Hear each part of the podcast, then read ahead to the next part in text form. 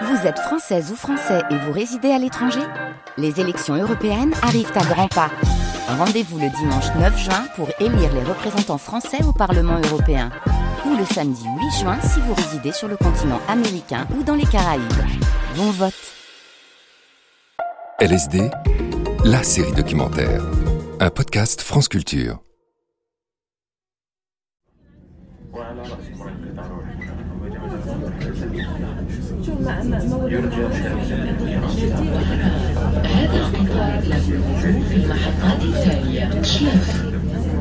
Mesdames et messieurs, la SNCF vous souhaite la bienvenue et un agréable voyage à bord du train à destination de. Ce train s'arrêtera en gare de Schleff. Comme vous vous en doutez peut-être, je ne me suis pas arrêtée à Schleff, ville du centre de l'Algérie, et j'ai continué ma route jusqu'à Oran. Car pour raconter l'histoire du rail, c'est là-bas qu'il faut aller. Et quand je dis rail, vous pensez peut-être à ça.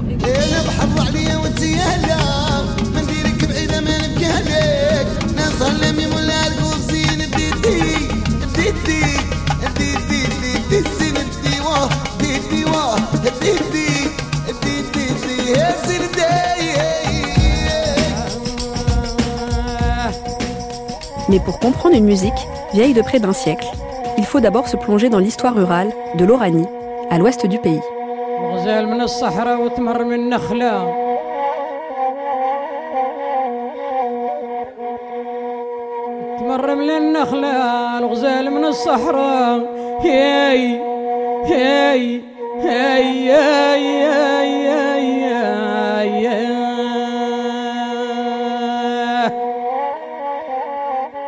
Le rail, une histoire algérienne Une série documentaire de Hajar Ben Boubakr, réalisée par Séverine Cassard. Premier épisode, Il était une fois dans l'Ouest. خدموا بلادكم ربي اللي يعاونكم الجزائر ليكم حرة وطنية يا يا يا يا يا يا يا Le rail est d'abord un chant féminin.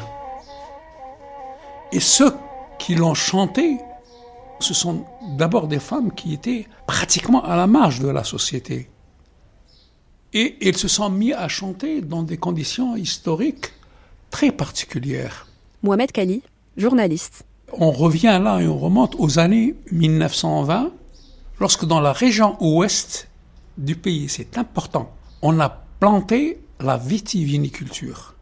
On est en plein dans ce qu'on appelait les, les- les plaines de l'Oranie, la plus riche région d'Algérie. Et la vitiviniculture nécessite une main-d'œuvre abondante parce que les vendanges durent pendant au moins trois mois. Il faut pas oublier que on se situe en 1920, c'est après la Première Guerre mondiale. Il n'y a plus tellement d'hommes. Et, et aussi, il y a eu des femmes et des hommes en Algérie qui ont participé à cette Première Guerre mondiale. Il y a eu beaucoup de morts.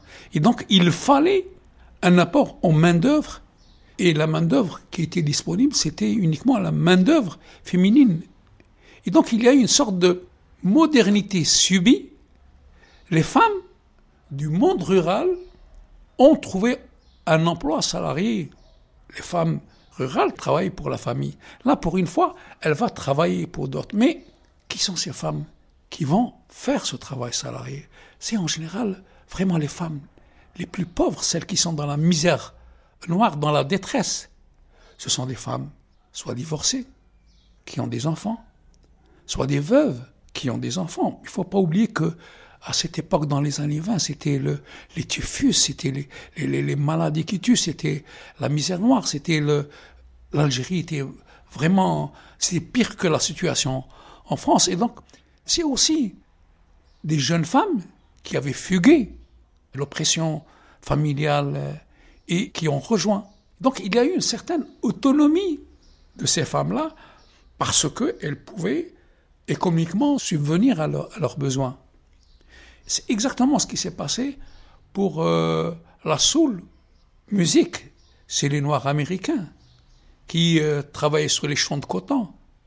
Et on est obligé à un moment de, ou à un autre de, de chanter, de, de, de, se, de sortir de ses entrailles sa peine. ou peut-être un moment de joie de chanter entre femmes, des hommes qui s'approchent, et on commence à chanter des chants qu'on connaît. La complicité, puisqu'on passe trois mois ensemble, une complicité se noue entre hommes, femmes. Les hommes aussi, il ne faut pas oublier qu'ils sont plus en famille, ils sont généralement beaucoup de célibataires. Et c'est comme ça que le chant, que le partage va commencer à se faire.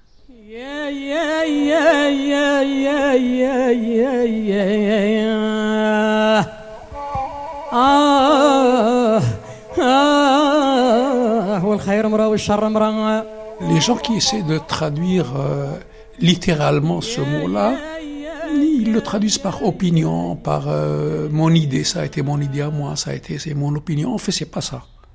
Le rail veut dire raison. Mais en fait, lorsqu'il parle de rail, il parle surtout de sa déraison. C'est une plainte. Voilà ce que j'ai fait. Oh, ma déraison. Pourquoi j'ai fait ça? Je suis en train de le payer. Ça va se traduire par des chants où on va parler de ça. Ça va être d'abord la complainte qui va surgir.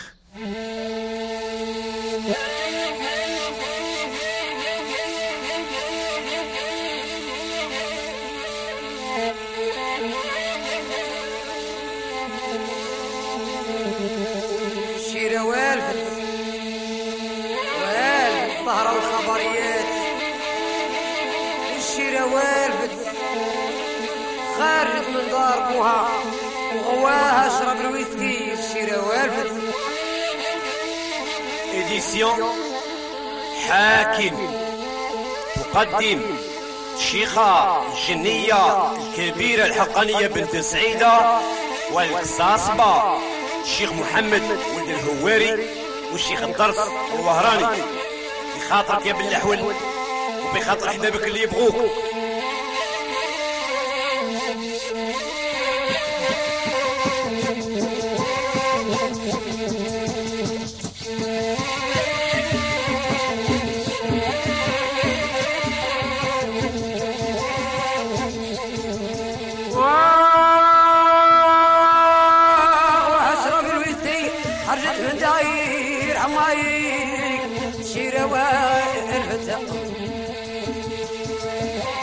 أبغاتك خبري يا صحرا كل يومايا الشيرة والفتة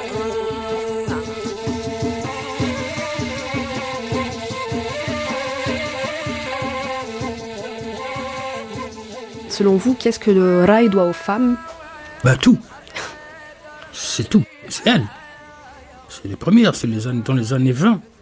Et même, certains disent même à la fin du 19e siècle. Bouzienne Daoudi, journaliste. Parce que c'est passé pas mal de révoltes contre le, contre le colonialisme français à la fin du 19e siècle. Et ça a créé des mouvements de population qu'on a déplacés, etc. Ce qu'on appellera plus tard la clochardisation. Donc il y aura des, des centaines de milliers d'Algériens qui ont été déplacés pour couper un peu les pieds au mouvement de résistance. Et il y avait beaucoup de femmes, soit qui étaient répudiées, soit divorcées, soit veuves. Bah, il fallait bien faire vivre les enfants. Donc certaines bah, se mettaient à chanter, à improviser. D'où le garaï, oh mon sort, oh mon destin. Il faut le comprendre comme ça, pas comme traduisent certains, l'opinion. Le mot raï d'origine arabe classique, ça veut dire l'opinion. Mais dans, le, dans la langue vernaculaire oranaise, locale, ça veut dire euh, mon sort, et souvent mon mauvais sort, attention. hein. Mon sort funeste, mon mauvais destin. Le fatoum, le fado, le- bon, c'est un peu pareil. Ça voulait dire surtout ça. Et ces femmes-là, souvent donc euh, avec des enfants à charge, plus ou moins seules, elles improvisaient. Et en plus, elles parlaient aussi de sexe, de... comme c'était souvent entre femmes aussi. Il y avait un peu de religion, il y avait un peu de soufisme. Quand on prend une chanson Sidi Abdelkader, qui est chantée par beaucoup de gens du rail, on oublie que c'est une chanson soufie, c'est une chanson mystique, musulmane. C'est pas du rail, même si après ils font du rail, parce qu'ils hybrident, ils mélangent du tout. Et puis après, cette chanson donc, créée par les femmes, ce rail, c'est ça le rail, bah, c'est tout doucement pris par les hommes. Ils ont commencé à le chanter un peu plus tard. Et c'est eux qui vont le plus le récupérer. parce que c'était plus facile pour enregistrer pour eux que les femmes, parce que les femmes qui chantaient étaient vues de mauvaise réputation. C'était à la limite des semi-prostituées pour beaucoup de gens. Voir des prostituées tout court.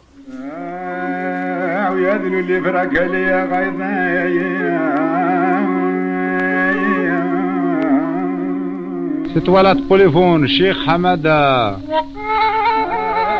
Chanteur de Mustaganem.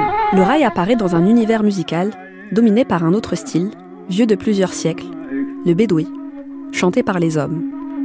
La professionnalisation des premières chanteuses de rail crée une rencontre entre les deux catégories d'artistes et pousse les chanteuses à emprunter quelques éléments à leurs confrères.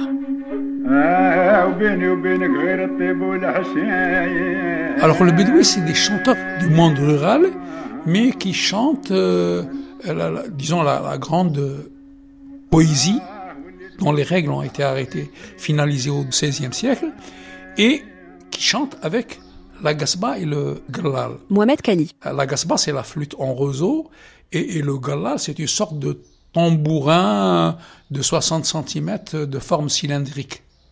On utilise uniquement ces deux instruments.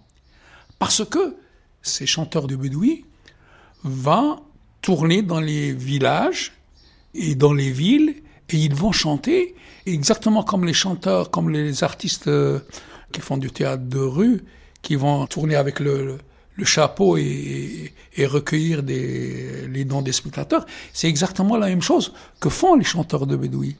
Et c'est ainsi qu'après, la Gasba va se rapprocher de ces chanteuses-là. D'abord, c'est les chants a cappella et qui vont être après accompagnés par la Gasba et par le Galal et que des complicités vont, naître et les premiers groupes vont se constituer. Et par quels moyens va se proposer ce rail? D'abord, il y a ce qu'on appelle les, les wadat, les, les- grandes fêtes votives, qui sont dédiées à un saint d'un petit village. Et après les, les- vendanges, c'est la période des wada, de ces fêtes votives, septembre, octobre, novembre, toute cette période-là. Et donc les chanteurs, chanteuses, et en général, la, la chanteuse est accompagnée du glaili, glaili le joueur de galal, de deux flûtistes. Et cette femme-là ne va pas aller avec eux sans une couverture qui donne une certaine légitimité. La femme, la chanteuse, et l'épouse soit d'un des flûtistes ou du, du galal, et c'est facile à réussir étant donné qu'à l'époque, le mariage était religieux. Il suffisait d'un imam qu'il prononce la fatiha pour que le mariage soit béni. Il n'avait même pas besoin d'aller à l'état civil. Et ainsi, le groupe avait une légitimité, une euh, couverture. euh, et, donc, ce groupe va chanter un peu en marge de la Wada. Et c'est un public qui a commencé à connaître ce rail qui va venir. Et le groupe va s'étoffer après de ce qu'on appelle un brah. Un brah existe dans le groupe du Bédoui. On l'emprunte au Bédoui et c'est lui qui dédicace parce que chacun parmi le public, on se cite, chacun va une dédicace à tel un ami, à un parent, quelqu'un de l'assistance. On va se provoquer dans une sorte de duel. Euh, moi, je demande telle chanson, elle va dire non, je suis renchéri. Il me faut une autre chanson. En fait, c'était un petit jeu qui permet au groupe de chanteurs d'avoir une bonne recette à la fin de la, de la séance. C'est payant. Oui, bien sûr, pour avoir la dédicace, il faut payer. Sinon, il n'y a pas de, de, de, de- de dédicace. Et donc, c'est un chant de femmes qui va avoir pour public un public masculin, pas un public féminin. Les femmes ne viennent pas. C'est plus tard quand le rail va se... Mais au fil du temps, il faut attendre les années 20 ans plus tard, dans les années 40, que les chanteurs de rail vont être invités à animer les mariages. Et attention, la chanteuse de rail à l'époque n'était pas dévoilée. On ne voyait pas son visage. Elle portait une voilette. Par exemple, la chanteuse, la grande chanteuse connue, Louechma de Temouchent, on l'appelle Louechma parce qu'elle était tatouée, ça signifie la tatouée. Et on la reconnaissait lorsqu'elle elle jouait du galal et qu'on voyait le tatouage de sa main. Et c'est comme ça que c'est devenu son nom de scène. D'autres ont donné encore beaucoup plus. Euh, l'une d'elles s'appelait Genia. Genia qui veut dire la diablesse, parce que elle osait dans ses chansons dire des choses qui étaient très, très, très osées.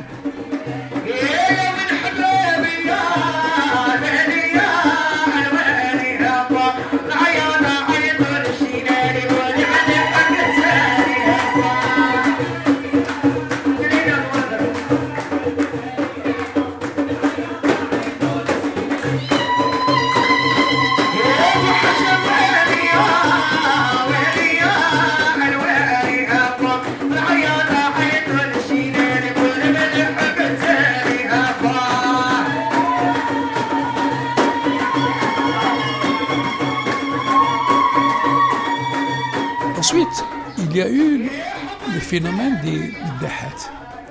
Alors les meddahat, c'était pas des chanteuses, elles n'étaient pas des shikhat.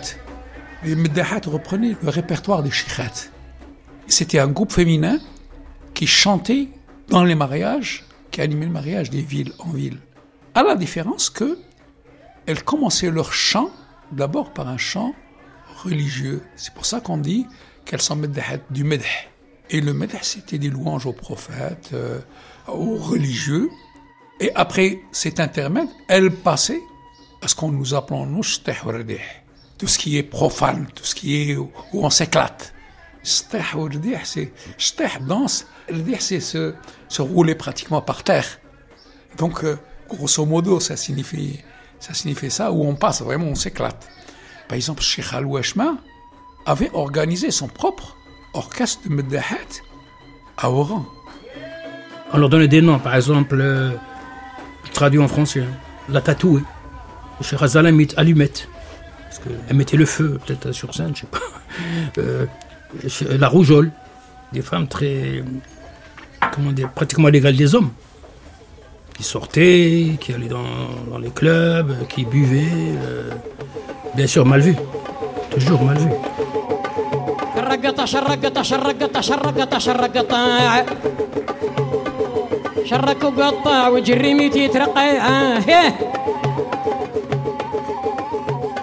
Est-ce que vous pouvez me parler du parcours de Rimiti? Bah, Rimiti, elle est née en 1923, près de Sidi Belabès. Elle est orpheline très jeune. Bouzienne Daoudi?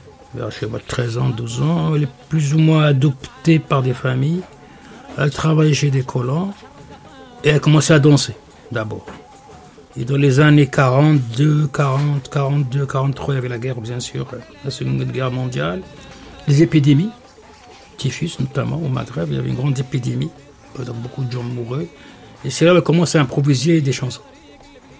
Et c'est à partir de là qu'elle commence à se faire connaître localement. Mais elle enregistre en 54, si je me souviens bien, avec l'apparition du, du disque, Micro-Sillon. Sharagata déchire la serre. Chacun comprend ce qu'il veut là-dedans. C'est ça l'avantage du rail, c'est ça, c'est que chacun choisit ce qu'il veut comprendre.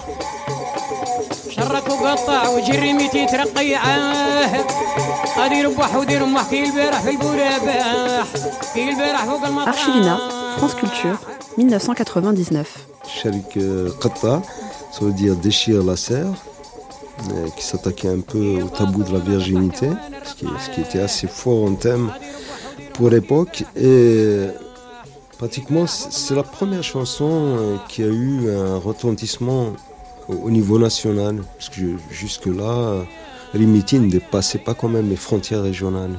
À part une chanson, je me rappelle, un peu patriotique, dans les années 60, où elle faisait l'éloge de l'émir Abdelkader, euh, et puis disait sa joie d'une Algérie indépendante, qui, a eu un certain écho. Euh, le reste de, ces titres, euh, ça s'écoutait confidentiellement. Ce n'était pas la star, euh, parce qu'elle n'avait pas d'apparition publique.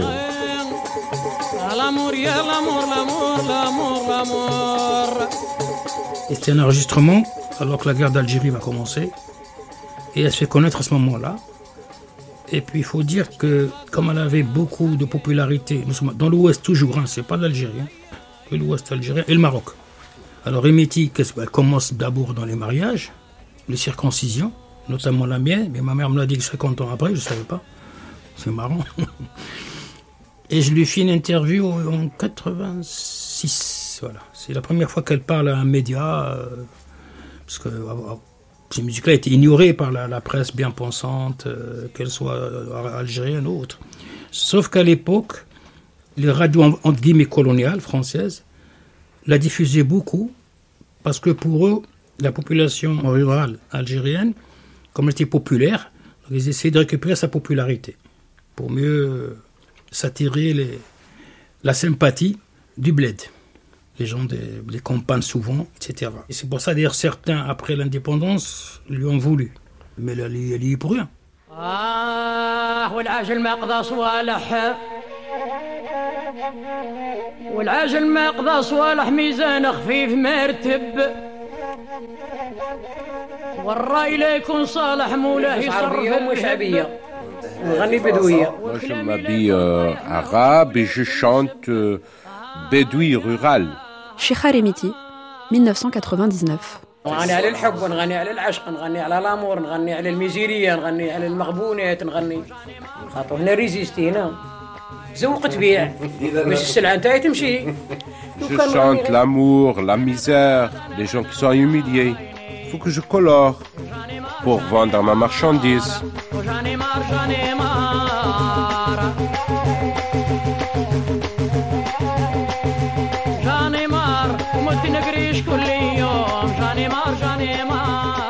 مار دوماج ما يجيش قاريه من بويمات Dommage, وبويمات je تكبر suis السفيرة analphabète. وتكبر الميزيرية.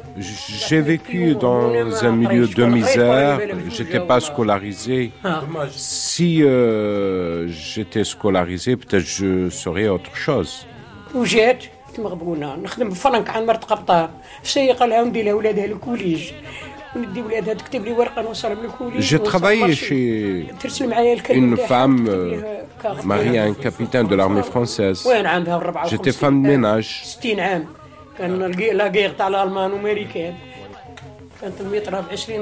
Il y a plus de 60 ans, il y avait la guerre.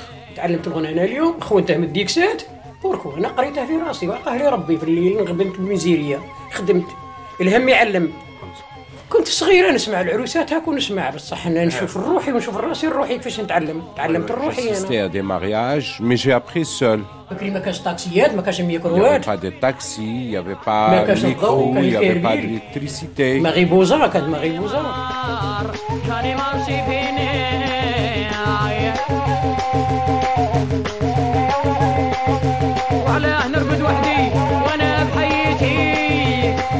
l'histoire des femmes dans le rail, il faut. L'indépendance, un coup de frein a été donné carrément au rail. Au rail trab, il n'existait pas encore le rail moderne. Mohamed Kali. Et il y a eu un véritable musicide qui a été engagé. Cheikh Al-Washma s'est replié sur Oran, a créé son groupe de Meddahat, donc c'est uniquement un groupe féminin, c'était pas public. Elle ne chantait pas en public. Rimiti a pratiquement été blacklistée. Elle était d'adoption relisanaise. Et c'est là-bas qu'elle a commencé comme danseuse. C'est une fille qui a fugué la misère, qui a fugué l'exploitation, et elle est partie sur Relisane. Et on l'a affublée de Rimiti, la relisanaise, parce qu'il fallait que les femmes prennent un pseudo et un lieu de naissance qui n'est pas le sien, parce que si on entend son nom de famille, il va y avoir la vengeance de la famille. Comment se fait-il que notre fille salisse notre nom Mais du coup, ça veut dire quoi, métiers alors, Rimiti, c'était un double pseudonyme. Rimiti, vous savez que, bon, euh, elle était dans un, un bar, enfin, dans une taverne, disons, pas, pas vraiment bar. Et dans les tournées, elle entendait les Français dire remettez. Une deuxième, euh, voilà, c'est moi qui, qui arrose. Mais comme elle- elle, dans le parler arabe, l'accent et n'existe pas, c'est plutôt le i qui existe, et ne prononce pas, au lieu de dire remettez, il dit rimiti. Et ça fait tellement rigoler l'assemblée que le barman Vachar comme pas un, il dit alors ah, rimiti. Et du coup, comme il était de quelqu'un qui a bon cœur, il a gardé ce rimiti. Il l'a gardé comme pseudonyme auquel c'est rajouter Rilisania, comme on l'appelait. Et Rimiti donc arrive 62, les Relisaniens ne veulent pas de cette femme-là qui porte l'opprobre sur Relisane, notre ville. Et donc elle est exilée de Relisane. Elle va s'installer à Oran et sa première chanson, elle la commence par une dédicace. Je ne suis pas Relisanaise, je suis oranaise.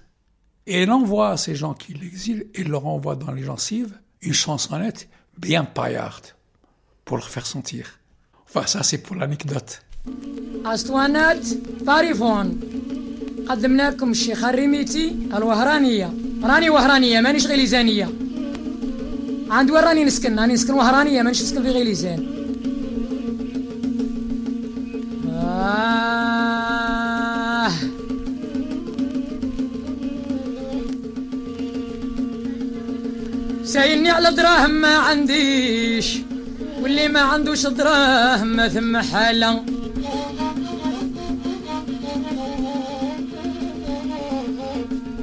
آه هم اللي يكلموا البكوش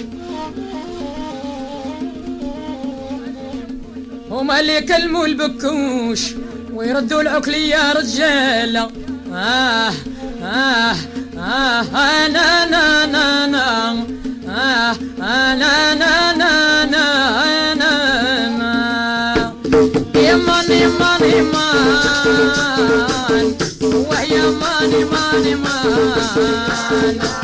يا يا ماني ماني مان زين الطبيعة ويرقد عريان ايوا ايوا Oran, c'est d'abord euh, la capitale de l'Ouest algérien. Bouziane Ben Achour, journaliste et quand je dis capitale de l'Ouest algérien, je veux dire que toutes les wilayas, tout le département de la région ouest d'Algérie versent vers Oran. Et Oran a été euh, un lieu de rencontre de tous les aèdes, les poètes, les chanteurs de toute la région ouest. Et pourquoi les lieux de rencontre? C'est très très très simple. D'abord euh, parce que c'est un lieu naturellement ouvert de par l'histoire. C'est une ville ouverte qui a connu beaucoup beaucoup beaucoup de de venues ici euh, chez elle. Mais c'est aussi une ville qui est portuaire. C'est une ville qui est pratiquement l'interlocuteur le plus direct avec euh, la partie nord de la Méditerranée.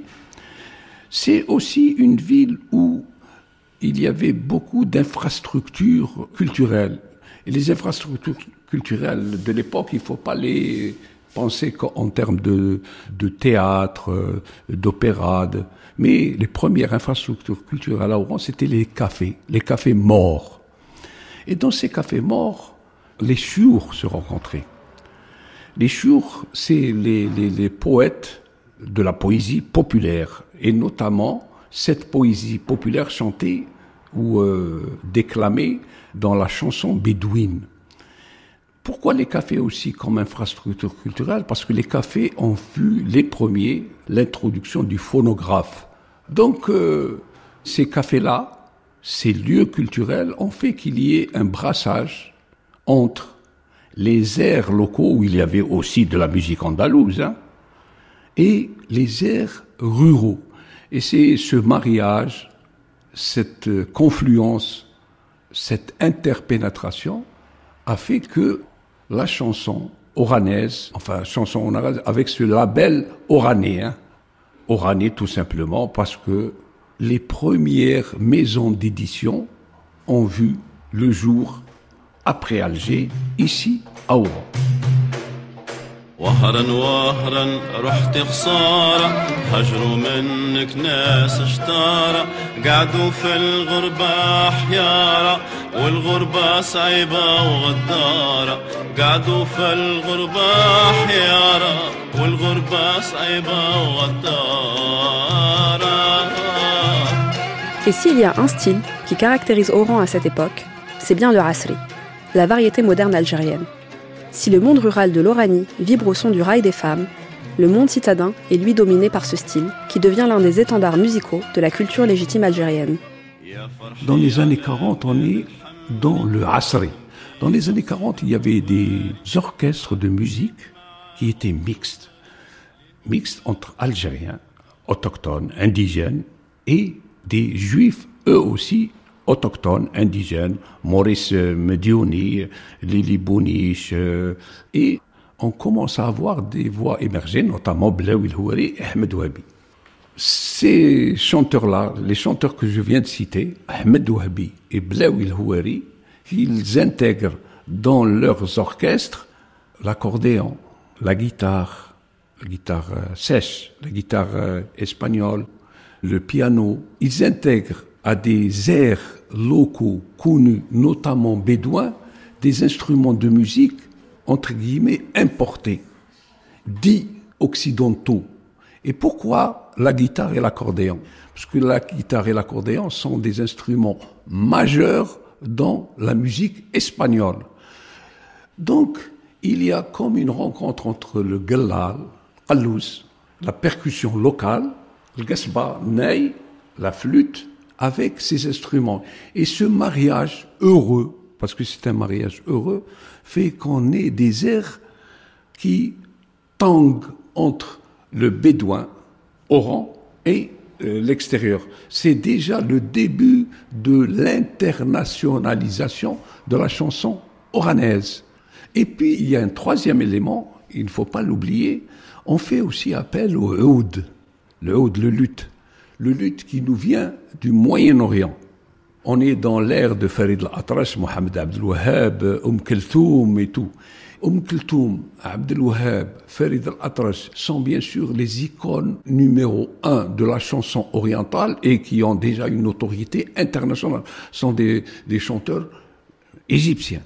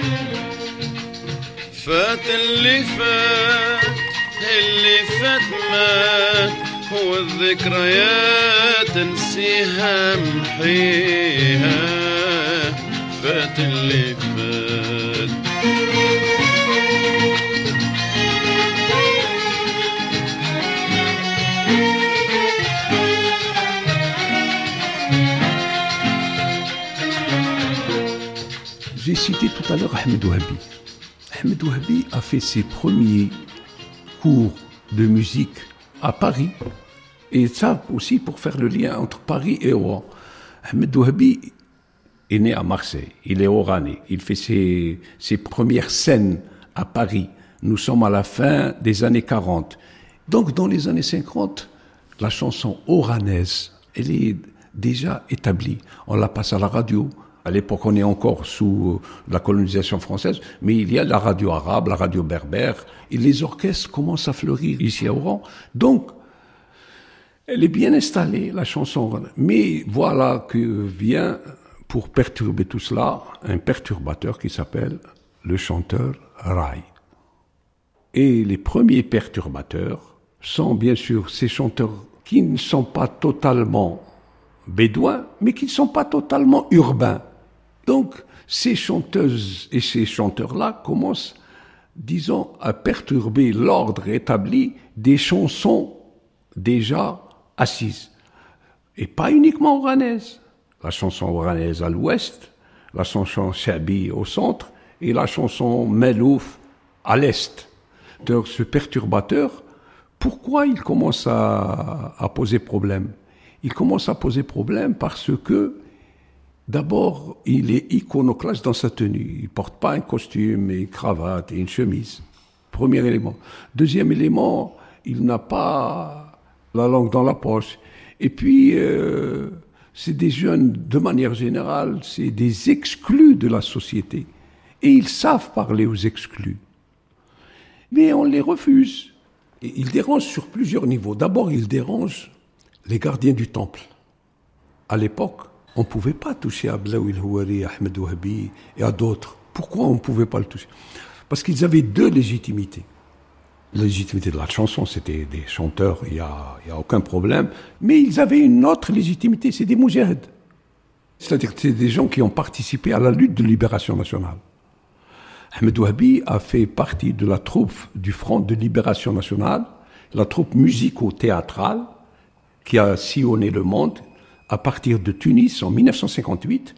Il est venu de Paris directement sur Tunis, lui et beaucoup d'artistes algériens installés aussi bien en France qu'en Algérie, et qui ont fait le tour du monde pour, disons, donner plus de visibilité à la cause algérienne. Nous sommes en pleine guerre de libération nationale, 54-62. Blaoui Houari a fait la prison ici pour avoir participé à la guerre de libération nationale. Donc ces gens-là, comme je disais, après les années 60, ils étaient relativement plus âgés que tous les autres qui venaient bousculer leur, leur siège et leur certitude. Parce que à l'époque, ces gens-là, Ahmed Ouabi Blaoui, vivaient de leurs chansons. Ils n'étaient pas fonctionnaires, ils vivaient de leur, euh, de leur talent. Et ce talent-là, on vient leur grignoter. Ahmed Ouabi, j'ai eu le privilège, l'honneur de l'avoir connu, mais je suis parti chez lui en 1984. J'étais jeune journaliste et je lui dis quelles sont les voies que tu estimes bonnes et qui peuvent avoir de l'avenir? Et lui qui n'aimait pas le rail a fini par avouer que Khaled, il l'aimait bien. Mais il n'aimait pas que Khaled chante. Vous voyez un peu le... Et puis même la jeunesse, qui était au départ grisée par la chanson oranaise, qui sortait de la Révolution, commençait à s'éloigner de ces thèmes-là. Et qui commençait à avoir aussi des problèmes de mariage, des problèmes de, logement, des problèmes d'amour, tous ces problèmes-là. Cette jeunesse-là commençait, disons, à se désintéresser de ce, ce qu'on a jugé trop euh, corseté, conformiste, convenu.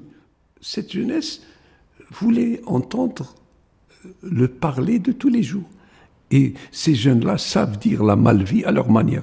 Et la chanson euh, oranaise telle qu'elle était, elle était encore empaquetée par de bons sentiments. Et cet empaquetage-là ne correspondait plus aux rêves, aux aspirations de cette jeunesse qui a goûté aux libertés, bien sûr, de l'indépendance, mais qui commençait à revendiquer d'autres choses. Maintenant, l'indépendance est acquise, ça y est, on va vers autre chose.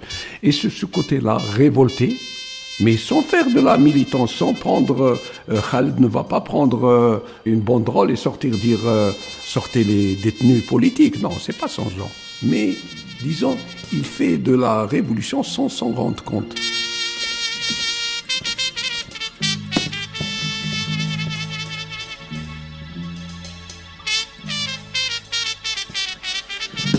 Le phénomène du rail, d'abord, il est entré dans les petites villes comme Timouchent. Les petites euh, agglomérations, c'est là où habitaient les sheikhats, ils n'habitaient pas la ville. Il y a eu d'abord euh, une période quand même sur laquelle il euh, fallait qu'il devienne écoutable par les citadins, avec des instruments dits modernes. Il fallait que ce rail devienne un peu variété. Le mot qui essayait d'introduire la trompette, Boutaïb Asrir, qui introduisait l'accordéon, le violon. Et le premier qui est arrivé à créer réellement le son rail, la musique rail, ça a été le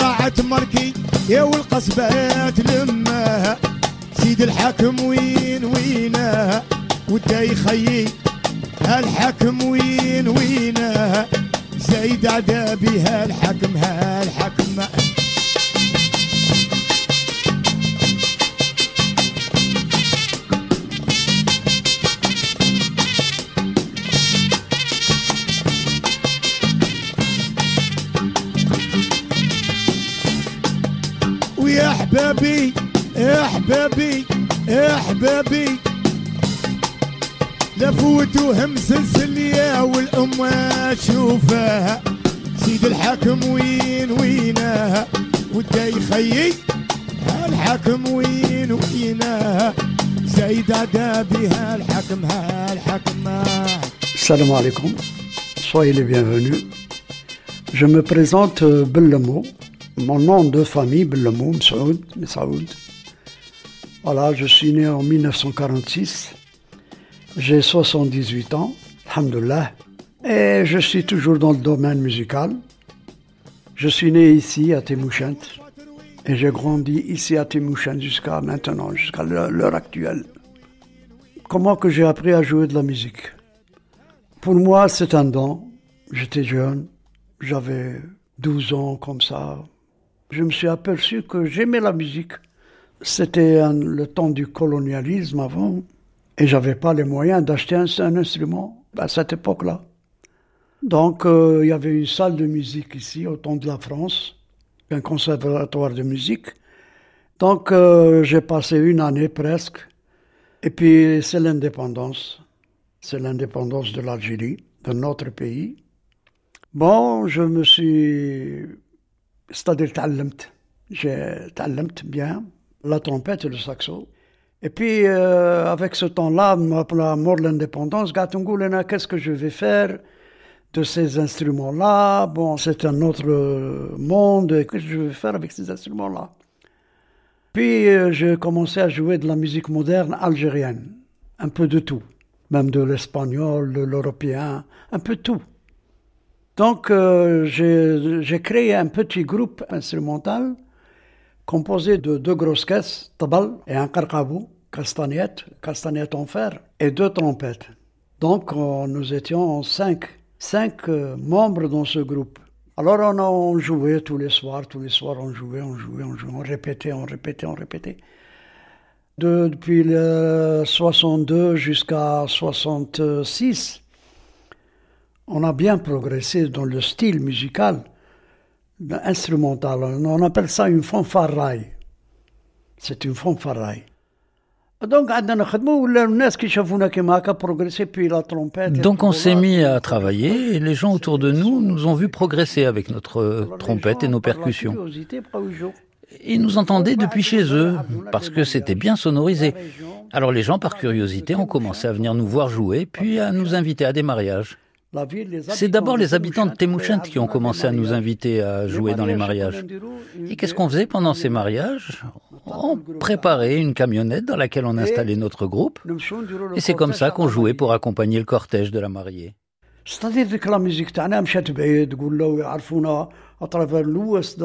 C'est comme ça que notre musique a commencé à être écoutée plus loin, dans tout l'ouest de l'Algérie. Oran, euh, toutes les grandes villes, Benissaf, Tlemcen, Mostaganem. Bref, on est devenu célèbre. C'est d'abord comme ça que le rail moderne a commencé dans ce genre instrumental. À ce moment-là, on jouait encore du rail trab, le rail rural. La musique trab, c'est une musique traditionnelle. Trab, c'est le paysan, les paysans, le paysage. C'était ça. Comme je te disais, de 62 jusqu'à à peu près 1970, je travaillais mon instrument. Comment arrivé, je me suis posé la question, pourquoi ces instruments-là, ce saxo et cette trompette, ne peuvent pas jouer la musique traditionnelle Je me suis posé cette question. Donc, au je faisais des recherches.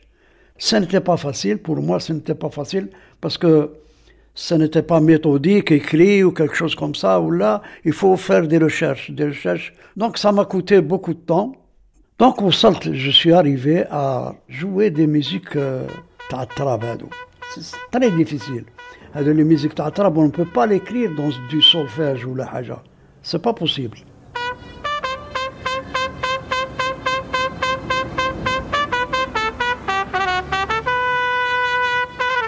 Le mot avait appris à jouer de la musique dans la lyre euh, municipale où on jouait des musiques euh, européennes et latino-américaine. C'est avant l'indépendance, dans les années 50-60, il avait 16 ans. Et euh, il se retrouve avec, il a appris un instrument de musique qu'il ne va plus utiliser, parce que dans la musique algérienne, la trompette n'a pas sa place, Parce que dans la musique algérienne et arabe en général, il y a le quart de ton qui n'existe pas dans la musique européenne. Et donc, Bellemou se devait d'apprivoiser ces airs où il y a le quart de temps qui n'existe pas dans la trompette. Comment apprivoiser la trompette pour qu'elle puisse jouer cette musique rail Comment il y arrive? Il arrive parce que il y a les stades. Sur les stades, il y a des supporters et ces supporters jouent de la raita, de la zorla, une sorte de cornemuse qui est un instrument local et qui est un instrument qui nous distinguait des Européens d'Algérie. Eux avaient la trompette, nous, on avait la raïta. Même du temps de l'émir Abdelkader, on levait le drapeau avec la zorla. Et donc quand on était sur les stades, les Européens jouaient de la trompette et les musulmans jouaient de la zorla. Donc c'était un instrument à la limite identitaire. Et Bellemou va s'installer, cet instrument qui était emblématique de l'européanité, Bellemou va l'introduire sur le stade et va soutenir le club local de Temouchent, qui était un club qui était quand même en division nationale et qui comportait en son sein un joueur euh, qui a été le premier joueur amateur à intégrer l'équipe du FL, qui était une équipe constituée uniquement de professionnels qui jouaient en France. Donc c'était une vedette qui attirait le foule et Bellemou jouait sa musique et accompagnait le club à l'extérieur. Dans une deuxième étape, dans les cortèges de mariage, il y avait un orchestre qui jouait de l'instrumental avec la raïta, précédé sur la benne d'une 404 bâché ou 403 bâché. Ça permettait de faire de la publicité qu'il y a un mariage et que les gens sortent, voient et reconnaissent. Et, et Café Bellemou, eh ben lui aussi a loué une 404 bâché et se fait accompagner d'Otbal et de sa trompette. Et il a commencé à précéder les cortèges de mariage. Et ça faisait un effet monstre, parce que le, son de la trompette, il est entraînant, il est, il est de plus en plus demandé. Donc, euh, quand on a une occasion, fait, fait un cortège, un mariage à Oran, on nous a invités, moi et mon groupe, pour faire un cortège à Oran. On est arrivé sur la grande rue d'Arzeux, au centre-ville, avec notre camionnette. Donc, euh, imagine, on avait sonorisé la voiture, et du coup, on entendait dans toute la rue la trompette, les percussions, les qarqabous, nos castagnettes traditionnelles. Quand on est entré dans la rue d'Arzeux, on a retourné la rue avec le son de notre musique les gens n'avaient jamais vu ça. Les gens qui étaient dans la rue d'Arzeux n'avaient jamais vu ni entendu ça de leur vie. Ils se sont tous arrêtés, tous le long du boulevard. Les gens ouvraient les fenêtres depuis les immeubles pour écouter cette musique qu'ils n'avaient jamais entendue. On a continué d'avancer sur la rue jusque j'aperçoive un type qui avançait vers nous avec sa moto. C'était une moto Yamaha à l'époque. Alors c'était Bouteljab Qassem. Eh ben c'était Bouteljab Qassem, un chanteur qui était connu pour chanter des musiques de rail traditionnelles avec la Ghasba el. Boutelja, quand il a entendu notre musique, ça lui a plu et il nous a suivis avec sa moto. Après avoir accompagné le cortège de la mariée, j'ai rejoint Boutelja parce que je l'avais reconnu et on a fait connaissance. Il a commencé à venir me rendre visite, je lui rendais visite et puis on est devenus amis. Des amis. On s'est posé la question pourquoi ne pas former un groupe, un groupe rail. Lui, avec le temps, se mit à pop rail. Pop rail, ça veut dire la modernisation du rail. Et dans ce groupe, il va inventer ses propres morceaux de musique. Et les chanteurs qui vont être avec lui, ça va être Boutel Jabal Qasim, auquel il va faire appel.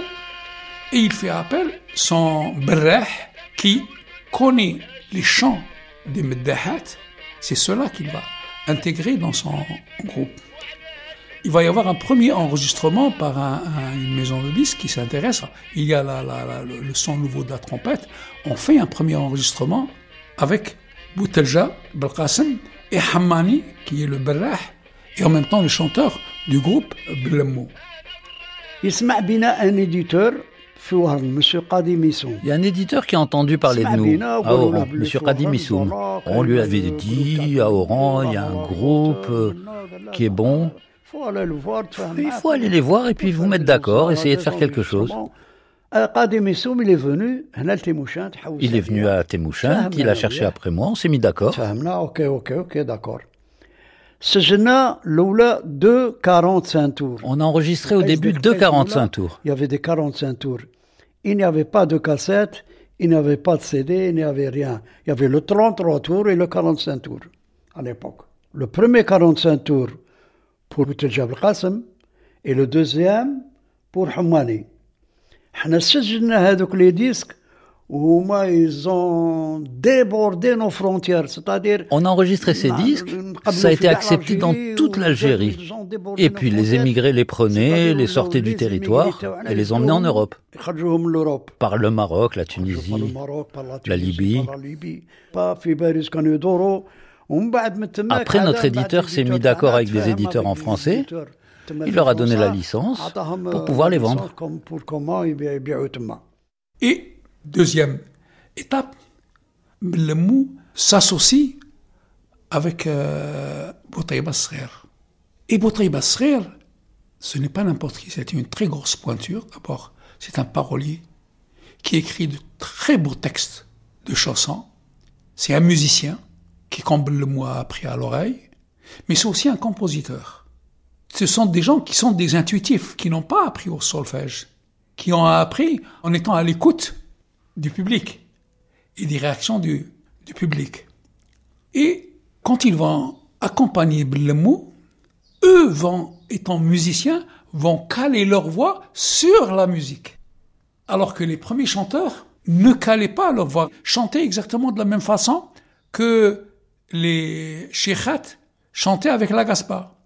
Eux étant musiciens, ayant joué d'autres musiques, vont caler leur voix au plus près de la musique rail nouvelle.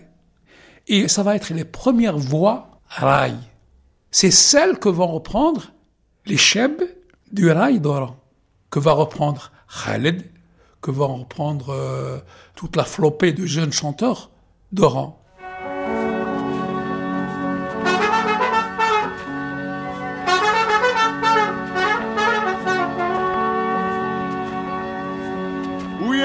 القعدة في نباح شدة وتخبيلة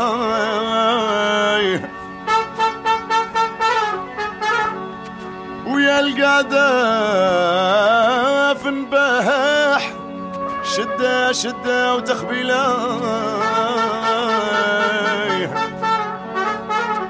ها العيون زرقين ها العيون زرقين. والحوايج بنيلة هلا لا قلبي شعل وما صبت لك حيلة. نصاب معاك الويلة تحضري فيها يا الخليلة وتكوني معايا قليلة.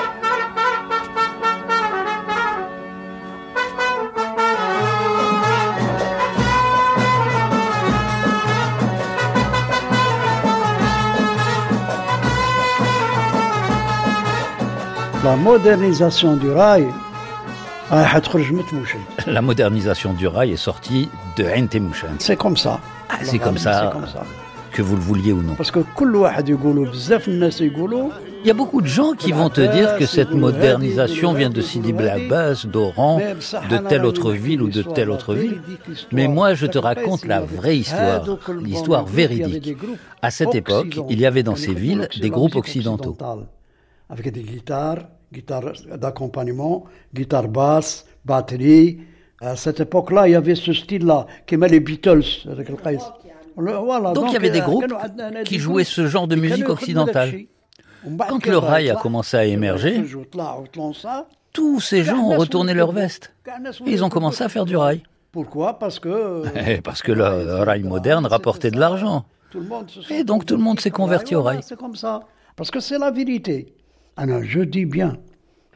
Le, la première modernisation du rail, avec les premiers chanteurs, c'était avec Boutaïb Afif, Benfissa Younes, Boutejab Qassem et Hammani. Les premiers chanteurs, oh, il n'existait aucun chanteur. Aucun chanteur rail n'existait. Khaled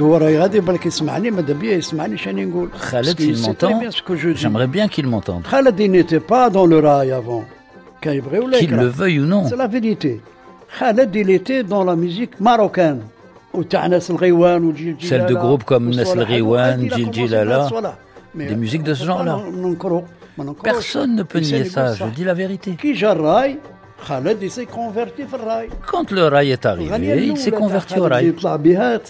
Son premier succès, ça a été la chanson Treglissi Delali.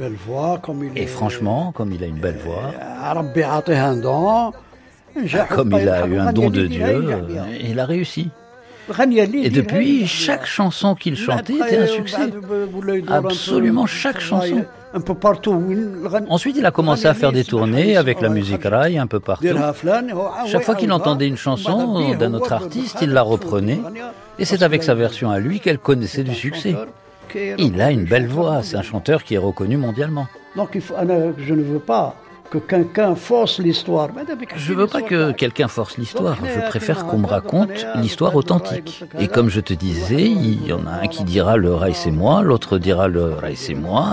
Et moi qu'est-ce que je dis? Le rail est algérien. C'est une musique algérienne.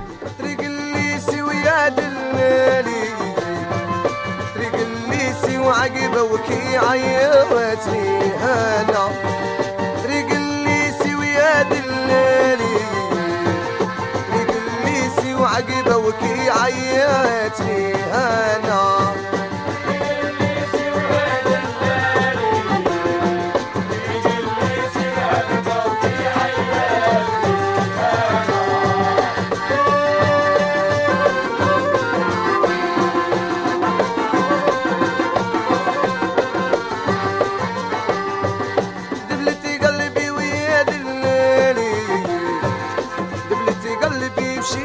بشيرة صغيرة وشاويرة هوانا دبلتي قلبي ويا دلالي دبلتي قلبي وشيرة صغيرة وزامبيلة هوانا Merci à Mohamed Kali, Bouziane Daoudi, Bouziane Ben Achour et Mesroud Bellemou.